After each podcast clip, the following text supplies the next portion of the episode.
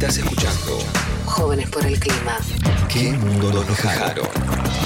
Jóvenes por el clima. Sábados de 10 a 12. 937 Nacional Rock.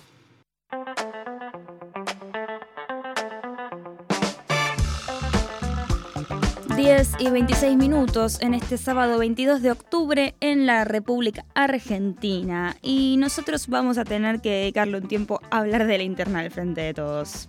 Ah, No de nuevo, decía. no de nuevo. Eh, efectivamente, nuevos capítulos se asoman en las distintas discusiones que contienen a la coalición oficialista. Ya sabemos que la inflación realmente no está colaborando mucho, ¿no? Hay ciertas cuestiones que hay que resolver en el ámbito económico. Pero recordemos un poco cómo venía la cosa. Desde lo que fue la salida de Batakis hasta digamos, el ascenso de masa al poder, si se quiere, y eh, luego atentado a Cristina Fernández de Kirchner, que fue el 2 de septiembre, o sea, ya pasaron dos meses y medio, podemos llegar a decir, del intento de asesinato a la vicepresidenta, el Frente de Todos había como empezado a organizarse así como sutilmente en eh, una lógica más de unidad, ¿no? De, eh, bueno, hay que defender la democracia, Mm. eh, bueno, ahora sí, ahora este ministro ahora, sí. ahora hay unidad. Ahora, ahora sí que hay unidad. O sea, no lo resolvimos en tres años de gobierno, pero de ahora de un día para el otro. es el tema. lo Había vamos a resolver. cambiar un par de cosas de gabinete y Efectivamente. Eh, y esta semana realmente se ha evidenciado que, eh, bueno, ese capítulo ha quedado un poco atrás. En mi opinión, duró bastante poco, ¿no? Si uno piensa, ok, si lo que estaba en riesgo era la democracia, eh, siento que nos relajamos muy rápido. Pero bueno, esto es una apreciación personal, que a nadie debería importarle tanto. Eh, la realidad es que el 17 de octubre, que fue el lunes pasado, el lunes de esta semana, eh, se conmemoró otro aniversario del Día de la Lealtad Peronista, aquel día en que las masas trabajadoras se acercaron a Plaza de Mayo a exigir la libertad del entonces presidente, no, no era presidente, era vicepresidente Perón.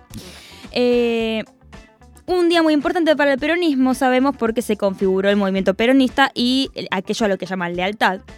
Eh, y entonces creeríamos que sería una buena fecha para recordar quizás cuáles son aquellas ideas que eh, acercan a tantas personas que inclusive no comparten otras ideas, ¿no?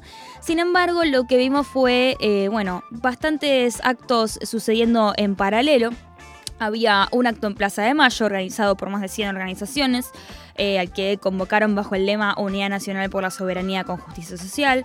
A ese acto, eh, bueno, convocó la Cámpora, el PJ bonaerense, eh, Grabois. ¿Me estoy olvidando de alguien? Me parece que no. Así como a grandes rasgos, ¿no? Sí. Perdonen, disculpen si estoy ofendiendo a alguien por olvidarme, pero esa más o menos es eh, la gente que se juntó en Plaza de Mayo con eh, un discurso bueno, un poco opositor para hacer oficialismo, ¿no? Decían cosas como hay que recuperar una agenda que había generado muchas expectativas en 2019, eh, es imprescindible que haya un acuerdo entre precios y salarios. Bueno, hubo una exposición también de Máximo Kirchner en la que... eh, se expusieron varias de estas cuestiones, se apuntó nuevamente al expresidente Mauricio Macri eh, por esa cosa que había dicho Macri hace unas semanas de que en Argentina éramos todos fracasados, Fracasados, no sé sí. si te acordás. Eh, bueno, le respondió y le dijo algo así como Macri, acá el único fracasado sos vos, eh, lo cual un poco lo banco porque a mí me había dado bronca, la verdad, que Macri nos diga fracasados. Pero bueno. Eh, más allá de todo, verdaderamente eh, no se vio, se vio, digamos, a Axel Kicillof, Máximo Kirchner, eh, Cuervo Roque, bueno, Juan Grabois, pero, digamos, no tuvo la presencia ni de Cristina Kirchner ni de Alberto Fernández ese acto. De hecho, eh, Alberto Fernández no participó de ninguno de los actos de la lealtad. estaba inaugurando una obra en Cañuelas. Efectivamente, estaba inaugurando una obra pública en Cañuelas que, esa es la de la foto. ¿Llegaste a ver esa foto? ¿Te llegó? No, no, no. Bueno, hay una foto bárbara en la que están sentados en la mesa, eh, si no me equivoco, La Roque, Axel Kisilov, eh, Massa y no sé si el presidente o alguna otra figura más. Y están todos como que se están sacando algo de los ojos, como medio peleando Ah, contra el viento. sí, y sí. Massa está como cual eh, dios impoluto, medio reptiliano, te diría. Eh, Postura perfecta. postura perfecta, con los ojos abiertos y todos los demás como... "Ah, Es muy ah". bueno para las fotos masa, ¿eh? No sé si, si registran eso, esa foto dándole un beso en la cabeza a Miriam Bregman o Sí. justo un beso a Miley. Tiene todo calculado, es muy bueno. Es bárbaro, la verdad, verdad, o sea, todo lo que tiene que ver con la imagen de masa para columna aparte, te Por diría. una parte, sí. Em, pero bueno, como decíamos, se habló mucho de que eh, hay que redistribuir la riqueza, ¿no? Bueno, no con esos términos, pero sí que la concentración económica complica el crecimiento, fueron eh, palabras de Axel Kisilov. Eh, y después, digamos, hubo otros actos, bueno, uno que se organizó en obras por parte de cierta parte del sindicalismo, en la cual también se eh, digamos, inauguró un nuevo espacio, un nuevo partido, no está tan claro. Vamos a entender que es un nuevo espacio en el que buscan disputar espacio en las listas eh, del Frente de Todos. Eh, bueno, comandado, digamos, por ese sector eh, del sindicalismo dentro de la CGT, Daer y compañeros, que ayer fueron protagonistas también de otro capítulo de la interna que tuvo que ver con la alianza entre Movimiento Evita, la CGT, para disputarle espacios en las listas a la cámpora, ¿no? Eh, no es tan así como se presentaron las cosas, pero te lo estoy te estoy haciendo una breve traducción, porque en realidad lo que pasó fue que se revolearon un par de tweets. eh, sí, te, Sí. te veo con cara como de que, bueno, mejor ni opinar de esto. Bueno, no va que también en paralelo estaba un acto de movimientos sociales, eh, bueno, tres actos distintos, todos reclamos al oficialismo, como si ellos no fueran gobierno, sí. Por lo menos en el último tiempo yo no recuerdo un 17 de octubre dividido, ¿no? Eh, el año pasado hubo un intento de eh, mostrar unidad, ya estaba un poco debilitada la figura de la unidad del frente de todos porque habían, estábamos, si no habían pasado las elecciones legislativas, estábamos ahí. Pero hubo una sola movilización. Sí, creo que sí. Eh, le estoy fallando la verdad, no lo sé. Que alguien me corrija, no me acuerdo. Eh, en un rato lo googleamos.